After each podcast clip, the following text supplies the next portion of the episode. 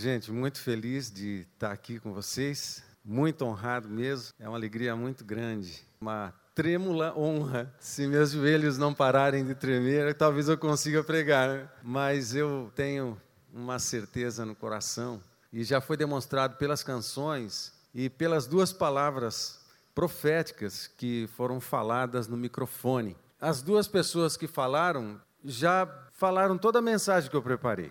Isso é muito lindo. Eu trabalhei mais de 20 horas para preparar essa mensagem, fora a vida que a gente tem por trás. E Deus, num instante, fala tudo né, para duas pessoas. É, é uma benção, é lindo isso. Eu fico feliz com tudo isso. Mas eu preciso confessar outra coisa. Também trago um abraço da igreja Nova Aliança de Cornélio Procópio para vocês aqui. Mas eu preciso confessar algo também para você. Nessa manhã eu estou me sentindo um leão numa cova de Daniéis, por causa do respeito, do amor que a gente tem por vocês, pastores, que têm nos acompanhado, têm cuidado de nós, têm puxado nossa orelha com graça. Eu sou muito grato, eu sou muito grato. Eu honro muito vocês, honro muito essa liderança, esses pastores, partido do pastor Samuel, pai de todos. Nós honramos muito vocês. Amados, abra a tua Bíblia em Mateus capítulo 6. Amados, é mês de oração e eu quero pregar uma palavra que está baseada em Mateus capítulo 6, na primeira parte da oração do Pai Nosso. Mas eu vou fazer uma caminhada para chegar lá. Eu quero que você me acompanhe, tudo bem?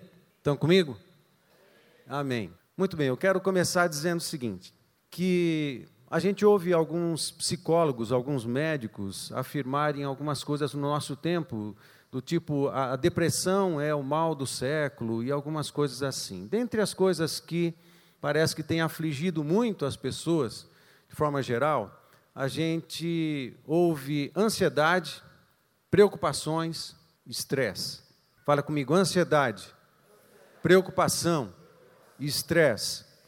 Isso tem afetado as pessoas, tem aleijado muita gente, tem prejudicado muita pessoa, muita gente, muita família, muito casamento, ansiedade, preocupação e estresse. Eu não vou perguntar, não vou pedir para você levantar a mão e para dizer se de repente você tem sofrido com estas coisas, ansiedades, preocupações e estresse. Mas eu também tenho lido alguns artigos de médicos e psicólogos a respeito desse assunto e li um artigo de um psicólogo dizendo, um, dando um remédio, dando uma receita para o problema da ansiedade, da preocupação e do estresse. E a receita que ele deu é priorização. Priorização. A gente vai resolver boa parte, a maior parte da nossa ansiedade, dos nossos estresses e das nossas preocupações, se pelo menos nós priorizarmos a nossa vida da forma correta. Nós nos organizaremos por dentro, teremos mais paz, produziremos mais. Agora, eu preciso, com todo o amor e todo o respeito que eu tenho por todos os psicólogos, eu preciso também dizer o seguinte: Jesus chegou primeiro. Jesus chegou primeiro nas verdades que libertam a gente. E eu quero ir para Mateus capítulo 6, Pedi para você abrir em Mateus capítulo 6 e quero ver com você no verso 25. No verso 25 de Mateus capítulo 6 diz assim: Por isso vos digo, Jesus é que está dizendo, não andeis ansiosos pela vossa vida, quanto ao que haveis de comer ou beber, nem pelo vosso corpo, quanto ao que haveis de vestir. Não é a vida mais do que o alimento e o corpo mais do que as vestes? E nesse assunto, que o pastor Davi leu e também as pessoas que receberam a mensagem toda de Deus profetizaram lá, leram esse texto de Mateus capítulo 6. Mas todo esse assunto do capítulo 6 são verdades e instruções a respeito de priorizar a vida, priorização. Nesse contexto, que é a última parte do capítulo 6 de Mateus, quando no verso 25 ele, Jesus faz esta exortação: não andeis ansiosos pela vossa vida. Ele termina essa sessão, dois versos antes, no verso 33, o texto que foi lido na palavra profética, no verso 33 diz assim: Buscai, pois, em primeiro lugar, qual é a resposta de Jesus para o problema da ansiedade? Priorização. Buscai em primeiro lugar o reino de Deus, o seu reino e a sua justiça. E todas estas coisas, as coisas que Deus vem mencionando atrás aqui, comer, beber, vestir, todas estas coisas vos serão acrescentadas. Agora tem outra coisa linda também no capítulo 6 de Mateus, que não é só essa última sessão do capítulo 6 que está falando de priorização. Todo o capítulo 6 está falando de priorização. Você quer ver uma coisa? O capítulo 6, na primeira parte do capítulo 6, se você está com a tua Bíblia, seja física, seja eletrônica, você vai observar o seguinte: nos versos de 1 a 18 do capítulo 6 de Mateus, você vai encontrar o seguinte: que Jesus descreve a vida particular do cristão no lugar secreto. Já ouviram essa expressão, no lugar secreto? Amém? Amém. Glória a Deus. Jesus descreve a vida particular do cristão no lugar secreto, dando, orando e jejuando. Essa é a primeira parte do capítulo 6. O capítulo 6 inteiro está falando de priorização. Aliás, o capítulo 6 está inserido no Sermão da Montanha, que está falando da ética cristã, está nos ensinando como que é viver a vida cristã, como ser um cidadão do céu na terra, como ser um cidadão do reino de Deus na terra, como ser um agente do céu na terra. O Sermão da Montanha nos ensina essas coisas lindas. E no capítulo 6, capítulo 5, 6 e 7, é o Sermão da Montanha. No meio do sermão, ele está ensinando priorização. Amém? Então, a primeira parte do capítulo 6 de Mateus está falando dessa priorização no lugar secreto. Quer ver que interessante? No verso 1, está falando, se a tua Bíblia tem, tem subtemas, você vai observar algumas coisas aí, alguns subtemas, e você vai encontrar o seguinte: você vai encontrar a prática da justiça, justiça e ação, ok? Colocar em prática os valores do reino de Deus. Você vai encontrar nos versos 2 a 4 como se deve dar esmolas, a questão do dar, ok? Quem é íntimo de Deus, quem frequenta o lugar secreto, quem vai todo dia para lá, tem como prática da vida jejum, oração e dá. E dá. O dar faz parte da nossa intimidade de Deus. Porque a essência do cristianismo é o altruísmo, é voltado para fora, não é para si, não é para nós. O cristianismo é voltado para fora. A gente se doa, a gente considera o outro superior a nós mesmos. A gente é abençoador, a gente não é caçador de bênção. Nós somos abençoadores. Amém? É isso. Eu quero quando você acorda com um problema, você fala assim: "Quem que eu vou abençoar hoje?" Você não está pensando, eu preciso ser abençoado hoje. Não, faz o contrário. Porque aí, quando você abençoar alguém, mistério da fé, né? O Espírito Santo vem, ministra por você, carrega você para você abençoar os outros, e antes da bênção chegar lá, passou por você, é aquele negócio. Então você é uma, nós somos abençoadores. Esse negócio de egoísmo só para nós, para nós, para nós, isso é coisa do inferno, isso é coisa de filho do inferno. Os cidadãos do reino dos céus são essencialmente abençoadores, altruístas. E assim funciona. Então, no verso, no capítulo 6, de 2 a 4, como se deve dar esmolas. No 5 a 8, como se deve orar. Nos versos de 9 a 15, a oração do Pai Nosso, a oração dominical, como está escrito em algumas, alguns subtemas. E até o verso 18, 16 a 18, como jejuar. É a primeira parte do capítulo.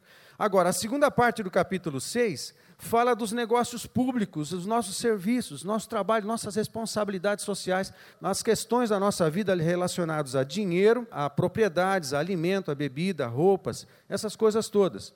Tanto que, do 19 a 21, no capítulo 6, está falando dos tesouros do céu. O texto que fala onde estiver o teu tesouro, aí estará o seu coração. O que, que de fato importa para você? Onde estão os teus valores? Ok? Depois diz, de 22 a 23, a luz e as trevas. Verso 24, os dois senhores.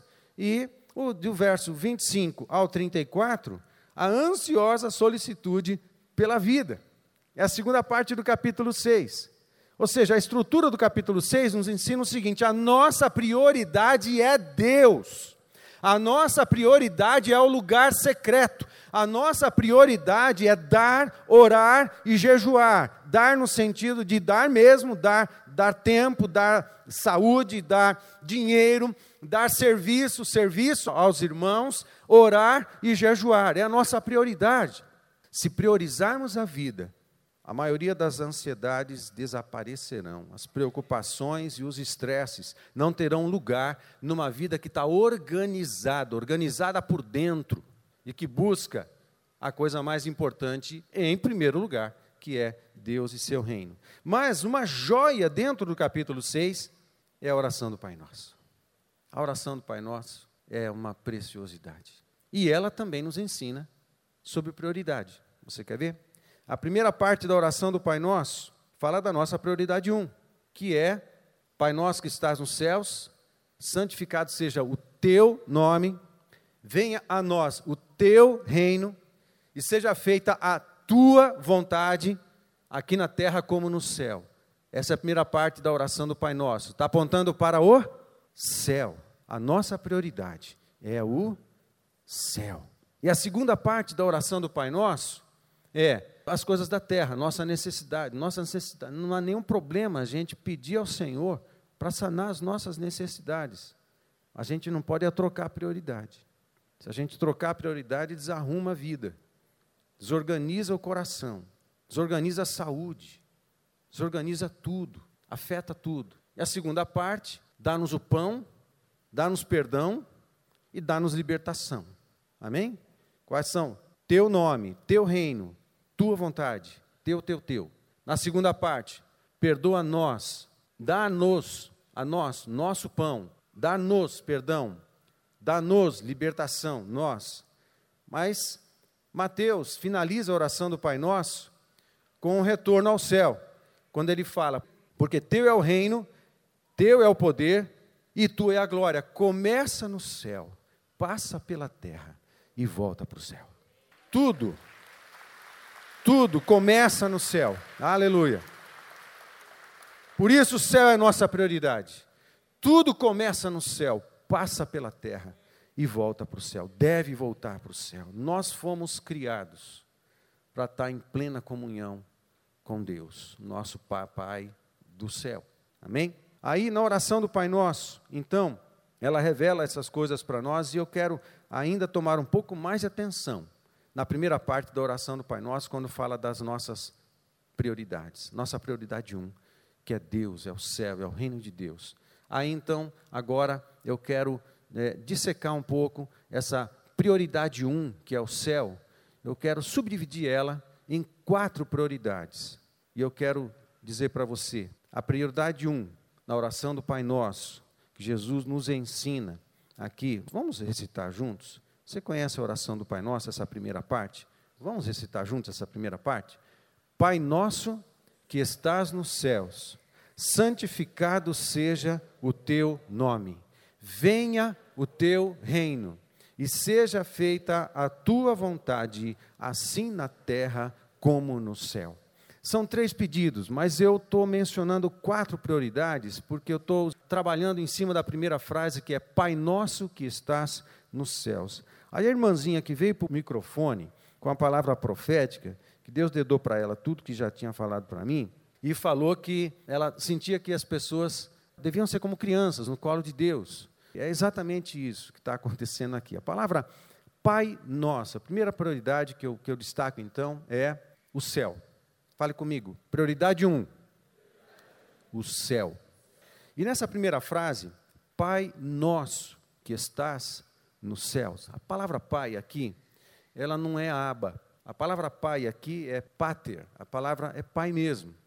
Mas, quando a gente vai para Romanos capítulo 8, a gente lembra do ensino, do texto do apóstolo Paulo, que fala que o Espírito Santo, quando entrou em nós, nos deu espírito, o espírito do filho e nos adotou, o espírito de adoção, pelo qual clamamos Abba, Pai. Mas outra coisa, a gente lembra também do texto de Jesus no Getsemane. Jesus, no Getsemane, ele, na sua oração, ele usa a palavra Abba, Abba Pai.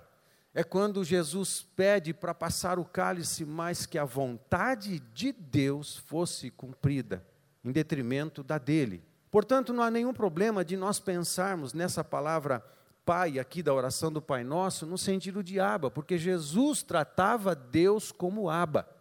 Agora, o que é Aba? Aba é uma expressão que tem conjuga três sentidos muito íntimos do relacionamento entre o pai e o filho: ternura, amor e confiança. Ternura, amor e confiança. É a maneira como uma criança de colo, aí a irmã que trouxe a palavra profética, é a maneira como a criança de colo trata o seu pai, é maneira carinhosa, é papai, papai querido, alguma coisa assim. Agora, eu vi um pastor uma vez falando sobre esse texto, a palavra aba, dizendo que na, na cultura rabínica, um, um, rabino explicou para ele uma vez, e eu gravei isso, é, de que aba também é, a, é, é chamado de aba aquele som que a criança de colo, o bebê de colo, emite quando está no colo do pai olhando para o pai. Aba é profunda intimidade. Aba é o tratamento e a ternura de uma pequena criança de colo no colo do papai. Quando a criança está no colo do papai, está faltando alguma coisa? Nada, nada. A gente prova isso, eu e, e a Cecília, a gente prova quando vem para Londrina, é, a gente vai visitar a nossa neta, a nossa neta Sara. Pensa numa neta linda. Claro, você está pensando na sua, tudo bem, não tem problema. Você deve pensar na sua mesmo, mas eu estou pensando na minha. Cadê minha filha Nádia e meu, meu filho Jason? Onde vocês estão? Lá em cima, cadê? Ah lá, tá lá. Olha lá, olha lá minha neta lá. A Sara, lindeza, lindeza, querida. Muito bem. Eu, quando o pastor Davi ele fala dos netos dele, mas tá, eu, aqui eu estou falando da minha. Tá tudo certo. Aí a gente vai para ver a, na casa dos nossos filhos e, e pega a, a Sarinha no colo assim, e a gente fica provocando ela, brincando com ela, para ela emitir algum som, que é a coisa mais linda do mundo é, é você ouvir um, um som de um bebê tem pouco mais de três meses, né? E está fazendo os, os ah, a gente fica meio bobo, depois fica avô, a gente fica meio bobo.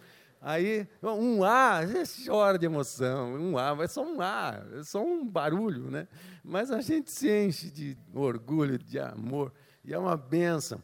E, e quando ela está no colo, cá para nós, ela, a Sara, com um pouco mais de três meses, ela está lá preocupada com o que está acontecendo em Brasília? Ela não está. Está preocupada com a inflação? Está preocupada com a Petrobras? Ela não está. Ela só está no colo do pai, ela está ali agarradinha. E há um ambiente de ternura, um ambiente de proteção, um ambiente de provisão sobre ela. É amor puro. E ela responde com sons, e ela dá risada, ela sorri, ela responde com felicidade. A gente precisa ir para Deus como um aba. A gente precisa voltar para o colo do papai. A gente precisa se aconchegar no colo do papai. Porque no colo do nosso aba, a gente é suprido de tudo que a gente precisa. É a nossa prioridade. Não é legal? Isso é legal demais. Eu fico empolgado. É lindo. Isso é legal. Que boa notícia. Eu gosto dessa notícia. Estou amando dar essa notícia para vocês porque é a coisa mais valiosa do mundo, a gente ir para o colo do papai. Quando Jesus, no Getsemane, ele chama Abba, pai, pai, pai, aramaico e grego, né? Abba, pater, Abba, pai, pai, pai, paizinho, paizinho querido. Jesus era adulto, Jesus já era maduro, mas ele ainda tratava o pai como Abba. Nós podemos crescer, nós devemos crescer, nós devemos amadurecer na vida, mas a gente tem que voltar para o colo do Aba.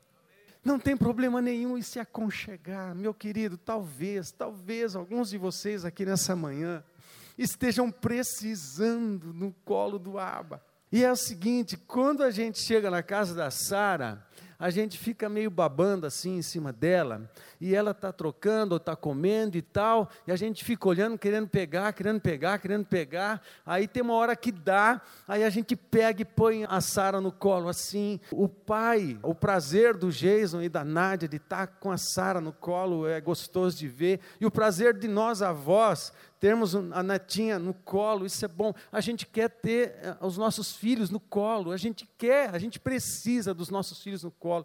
Deixa eu dizer uma coisa para você: Deus, Deus está querendo você no colo dele. Deus tem prazer em que você vai lá, se acomode, mas pai, eu estou com tanto problema, com tanta angústia, com tanto tudo. Aí Deus fala assim, filhão, esquece, vem para, vem cá, deixa eu te abraçar, deixa eu suprir você. Deixa eu suprir você de amor. Deixa eu suprir você de força. Deixa eu suprir você de segurança. Deixa eu suprir você de provisão. Deixa as coisas que eu cuido. Eu cuido de você. Eu só quero estar com você. É a tua prioridade. Aleluia. Aleluia. É a tua prioridade. Amém, queridos? É a nossa prioridade, é o Pai. Pai nosso que estás nos céus. Está, querido, Deus está num lugar, Deus está no céu, Deus Pai está no céu. E isso diz o seguinte para a gente: nós somos cidadãos do céu, a gente tem que aprender a pensar nas coisas do céu, a desejar o céu, a ir para o céu pela fé diante do trono de Deus, porque tudo começa no trono de Deus, vem para a terra e deve voltar para lá. O trono de Deus é a nossa prioridade. Você precisa de sabedoria, você precisa de provisão, você precisa de orientação, você precisa de paz, você precisa de qualquer coisa. A fonte de todas as coisas está no trono de Deus, é o trono de Deus. Vai para a fonte, a fonte, o trono do Senhor é a nossa prioridade é o céu. Sabe, um grande perigo para nós cristãos é a gente entregar a vida para Jesus, começar a viver a vida cristã, mas a gente, na vida cristã, não aprender a pensar e a viver como um cidadão do céu e continuar vivendo como um cidadão da terra, continuar vivendo com as mesmas crises existenciais que os filhos do inferno vivem. E eu estou usando essa expressão, filhos do inferno, não é pejorativo. Na verdade, a nossa missão aqui é alcançar esses aí. Porque Jesus morreu por eles. E eles precisam se tornar filhos do céu, filhos do Senhor também. Mas a gente tem um desafio. Colossenses capítulo 3 fala para a gente pensar nas coisas do céu. Essa é a nossa prioridade, trazer o céu para a terra. Aí a gente entra no primeiro pedido, na segunda prioridade, prioridade 2, a santificação do nome de Deus em nossa vida. Fale comigo, prioridade 2, a santificação do nome de Deus em nossa vida. Estudando e lendo sobre esse texto, eu parei para perguntar uma vez, uh, perguntar para o Senhor, pensando, meditando o seguinte: eu preciso pedir para o nome de Deus ser santificado, mas ele já não é santo o suficiente? Por que, que eu tenho que pedir? Só que eu entendi que não é isso. A questão é que ele precisa ser santificado na minha vida. Santo é separado. O nome de Deus tem que aparecer sobre todos os nomes. O nome de Jesus tem que sobressair sobre todo nome, nome que se nomeia na terra. O nome de Jesus tem que aparecer na nossa vida. O nome de Jesus tem que aparecer na nossa família. O nome de Jesus tem que aparecer no nosso trabalho. Jesus tem que ser visto em nós. Quando Jesus é visto em nós, o nome dele é santificado em nós, porque o nome é Deus. O nome, dizer o nome de Deus é a mesma coisa que dizer Deus. Santificar o nome de Deus na nossa vida é deixar Deus aparecer na nossa vida, assim o nome de Jesus é santificado. Deus tem que aparecer em nós, queridos. Sabe aquela ideia do crente 007? É um agente secreto, ninguém sabe que ele é crente. Aí alguém se converte, na empresa, trabalha com um cidadão há 15 anos. E de por cargas d'água, alguém, esse crente 007, sabe que alguém se converteu, vai lá, conversa e fala assim: pô, me converti há um mês e eu estou seguindo a Jesus. então, eu sou crente também. Há quanto tempo? Há 15 anos. 15 anos, seu safado. E você 15 anos não falou comigo. Você tá, eu, eu nem sabia, ninguém sabe que você é crente aqui nessa empresa. Jesus tem que aparecer na gente. Agora ele nos ensina a pedir. Isso não é natural em nós, querido. Isso não é natural em nós. A gente não consegue produzir a imagem de Jesus assim, é, por nós mesmos, pela nossa própria força. A gente tem que pedir em oração, ir para o trono. Senhor, santifica o teu nome na minha vida. Eu aprendi a orar isso, eu oro isso na minha casa. Senhor, santifica o teu nome na minha família. Porque Jesus precisa ser visto na minha família no meu relacionamento com o vizinho, com o vizinho bom, com o vizinho chato. Sabe, todo mundo tem um vizinho chato. O vizinho chato precisa ver Jesus em você. Ninguém tem paciência com o vizinho chato, você vai ter. Ninguém suporta o cidadão, mas você vai suportar. Por quê? Porque Jesus está em você.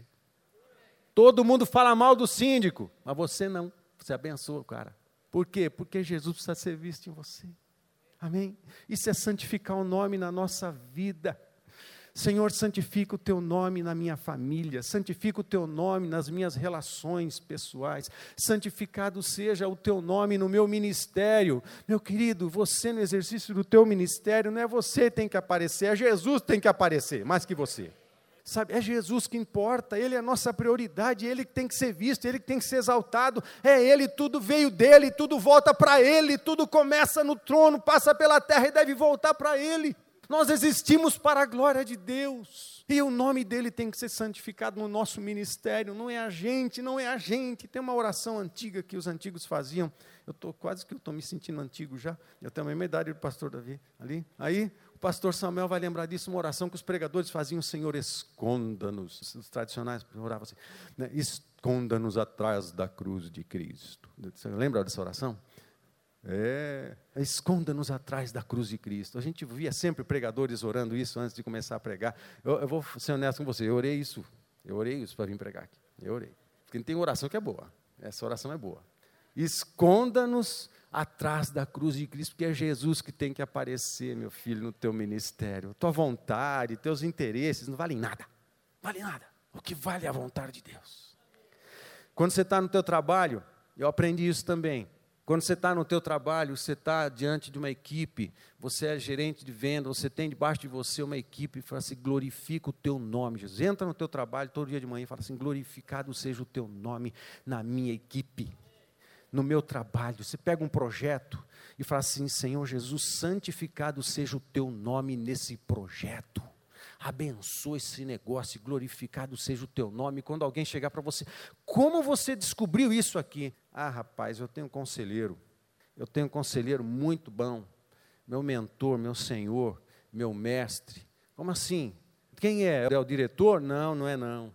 Eu, eu gosto de diretor, abençoo ele, uma benção, mas, mas não é ele não. Quem é? Falei, é Jesus Cristo. Ele é meu Senhor. Ele, ele, eu quero que. Eu orei e ele me deu revelação. Tem um amigo no, em São Paulo, é, Paulo, esqueci o sobrenome dele. Ele é, é, diretor de uma empresa, é dono de uma empresa de tintas. E no processo de conversão, ele tem uma indústria ainda no ABC, lá em São Paulo. Ele faliu. Na época, estava devendo, é, isso na década de 90, começo da década de 90, estava devendo um milhão de dólares de imposto, uma coisa maluca, ele estava quebradíssimo. E no processo, Deus usou toda essa dificuldade para atrair ele para Jesus. E ele entregou a vida a Jesus. E no comecinho da vida cristã dele, Deus deu um sonho para ele. E no sonho, ele era químico, né, engenheiro químico e tal. No sonho, Deus revelou para ele uma fórmula. E era a fórmula de um material de vedação de laje da cor branca e não existia no mercado, pelo menos que eu saiba, não existia no mercado. E ele acordou com essa fórmula na cabeça, escreveu a fórmula, foi para o laboratório. No fim das contas, ele preparou um projeto, mandou para Brasília.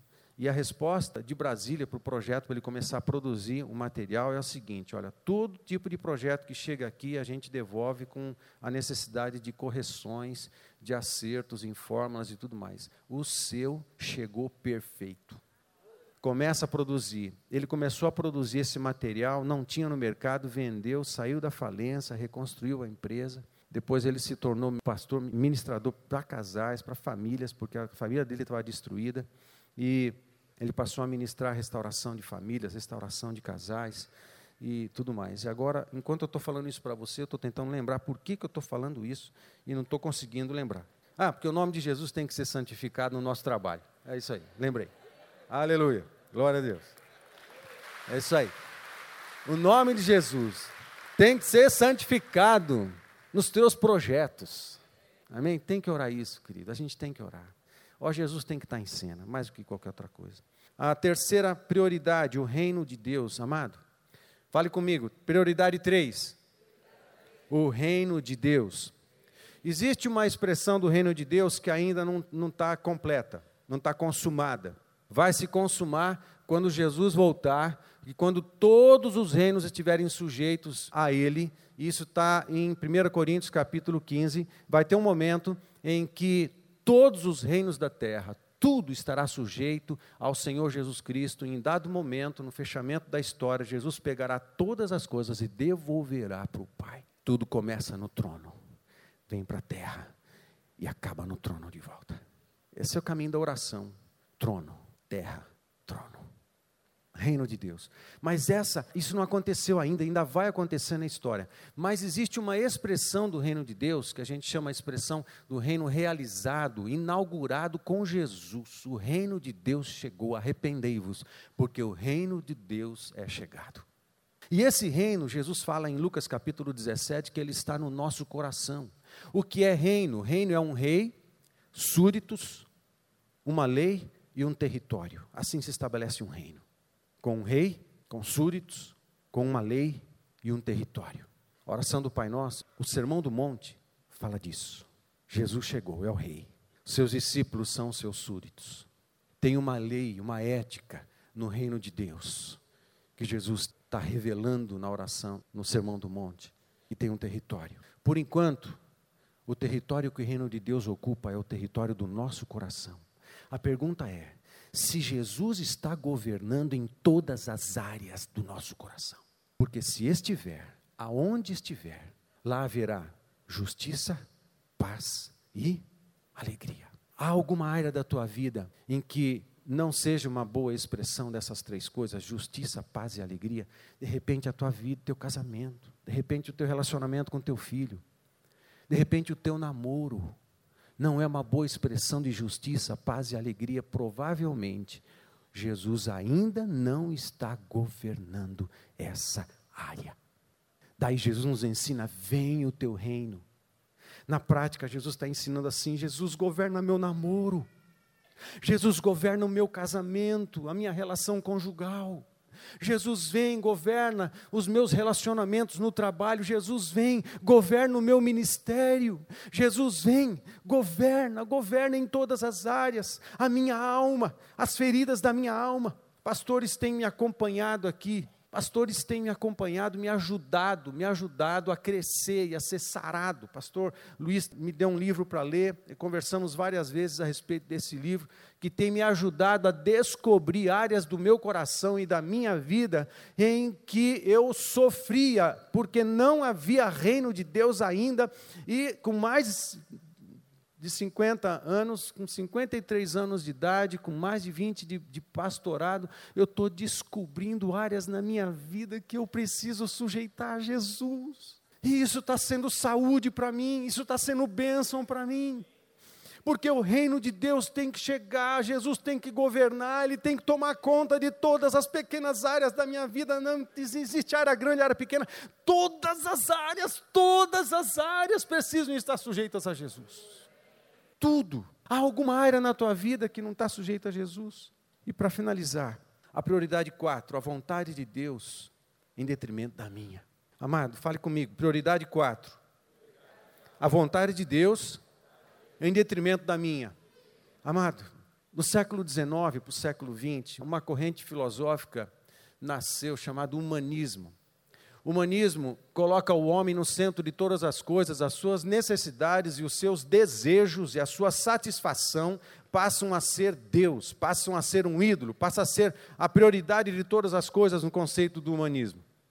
Esse conceito do humanismo percorreu o século XX, entrando em todos os tipos de estrutura de pensamento, em escolas, nas gerações, nas empresas, na televisão, na comunicação, nos sistemas de governo, colocando o homem como centro de todas as coisas, criando uma geração extremamente egoísta o ego é um Deus, tudo deve funcionar para mim, tudo tem que existir para mim, tudo tem que satisfazer as minhas vontades, tudo tem que sanar as minhas necessidades, eu tenho que me sentir bem em tudo.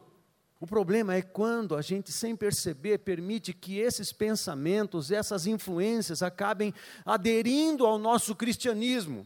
E a gente se torna um crente que vai em busca de se dar bem em tudo, que quer ser abençoado em tudo, em todas as situações. E se a gente não é abençoado, ah, não me serve. Se meu líder não me abençoa do, do jeito que eu acho, o meu líder não me serve. Se o pastor não me abençoa todo o tempo, ah, ele não me serve. Se essa igreja não me abençoa, então, ah, não me serve também, eu vou procurar uma igreja em que eu seja paparicado e abençoado o tempo inteiro. Ah!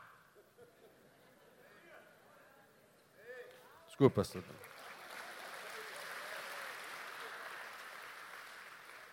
Ei, ei, que tipo de cristianismo é esse? Bíblico não é. Pensa em Jesus, porque ser cristão é ser como Jesus. Ele abriu mão de tudo, ele abriu mão dos seus direitos. Ah, mas o que é meu direito é meu direito. Ei! Jesus abriu mão do céu, ele abriu mão da glória, ele abriu mão de tudo por tua causa. Jesus não ficou lutando com Deus Pai. Ah, Deus Pai, não, isso aqui não, a glória não. Eu vou para a terra, vou lá, mas a glória não. O amparo dos anjos, o serviço, não, não, não. Jesus abriu mão de tudo, abriu mão dos seus direitos, em prol da vontade do Pai. É isso que Jesus nos ensina. Vai falar que você tem que se dar bem em todas as coisas para o apóstolo Paulo. Vai? Eu penso às vezes, pastor Davi, que alguns pregadores assim que gostam e, e, lutam desequilibradamente a respeito da teologia da prosperidade, acho que tinha que sentar com o apóstolo Paulo do lado e, e bater um papo. Bate um papo com o apóstolo Paulo. Sabe o que importa, meu querido? Não é a nossa vontade, não é a gente se dar bem. O que importa é a vontade de Deus sendo feita. Não importa muito o que você quer, o que você não quer. A palavra de Jesus para você é assim: ó, negue-se a si mesmo, cara. Negue-se a si mesmo. Carregue a sua cruz. O que importa é a vontade de Deus, mas tem um segredo. Tudo que é bom, perfeito e agradável está onde? Na vontade de Deus. A nossa vontade não presta, essa é a verdade. Não há muita coisa boa no nosso coração. A palavra de Deus fala que o nosso coração tende para o mal. Mas a vontade de Deus, ela é linda, a vontade de Deus é perfeita. A vontade de Deus é tudo, a vontade de Deus enche a nossa vida de significado. Vai falar que o apóstolo Paulo era um cara infeliz, chateado, frustrado, deprimido. Ele passou por luta sim. Vai falar. Sabe que ele falava assim: peso de glória, os sofrimentos pela implantação do reino de Deus na terra está gerando peso de glória na minha vida e na eternidade. Sabe, eu considero tudo que o mundo acha que é bom, eu considero como esterco pela sobreexcelente grandeza do conhecimento de Deus. Comparado com a grandeza do conhecimento de Deus, aquilo que poderia ser considerado o suprassumo da bondade, não é nada, é esterco. A palavra literal ali que Paulo usa em Efésios não é esterco, é esterco. Você entendeu? É esterco, aquilo que você joga fora que não pode estar dentro, dentro da cidade, é o esgoto que está lá de fora da cidade. É aquilo lá, comparado com a sobreexcelente grandeza do conhecimento de Jesus, qualquer coisa é esterco. Então, andar na vontade de Deus é entrar no coração de Deus, é tornar a vontade que está no coração de Deus vida em mim, colocá-la em prática, e isso é incomparável. Não importa chicotadas, não importa os naufrágios, não importa as prisões, não importa as investidas contrárias, não importa nada disso. O que importa é a vontade de Deus sendo realizada na nossa vida, é isso que interessa. Essa é a nossa prioridade. Essa é a nossa prioridade. Não tem nada que seja mais importante. Amém, queridos? Para finalizar, tem uma frase que eu resumo toda a palavra que as duas irmãs trouxeram, a palavra profética. Resume a palavra que elas trouxeram, que é: quando priorizamos Deus, o lugar secreto, a oração, seu reino, sua vontade, nossa vida se organiza e a ansiedade não tem mais lugar em nosso viver. A gente ajusta o nosso coração com o céu porque o céu é a nossa prioridade. A gente organiza o nosso coração com o reino de Deus. A gente se ajusta. Isso é buscar o reino de Deus e a sua justiça em primeiro lugar. Amado, avalie teu coração. Vê se você sofre com ansiedades, preocupações e estresse. Tem alguma área da sua vida que Jesus não está reinando, governando? Tem alguma área? Sujeita ela ao Senhor. Prioriza Jesus na tua família. Prioriza Jesus no teu trabalho. Prioriza Jesus no teu ministério. Prioriza Jesus na tua relação conjugal. Prioriza Jesus na tua intimidade sexual para o casal. Prioriza Jesus na tua relação com os teus filhos e com os teus pais. Prioriza Jesus no, quando você levanta. Prioriza Jesus. Prioriza. Abaixa tua cabeça. Avalia você se por acaso você não está priorizando corretamente, biblicamente, a tua vida. Se de alguma forma você identifica, no meio dessa palavra, disso que Deus está falando, que você precisa reorganizar a tua vida em alguma área, que você precisa priorizar Deus. Essa palavra se encaixou em você e te orienta. É uma palavra de Deus para você. Se de alguma forma você identifica que você precisa priorizar Deus, vai ficando de pé, por favor. Vai ficando de pé. Ficando de pé, você está dizendo, papai, aba, aba, me ajuda, me ajuda a santificar o teu nome. Aba, venha o teu reino sobre a minha vida. Aba, seja feita a tua vontade na minha vida, assim como é no céu. O padrão é o céu. O padrão é o céu. O padrão de vida aqui na terra é o padrão da vida do céu, dos filhos de Deus. Agora comece a entregar essas áreas para o Senhor e pede para o Senhor te abençoar. Pede para o Senhor te abençoar. Pede para Ele te ajudar a reorganizar a sua vida colocando Jesus, a oração, o lugar secreto, o trono, o seu reino, a sua vontade, como a prioridade um da sua vida. E deixa Deus cuidar do resto. Deixa Deus cuidar do resto.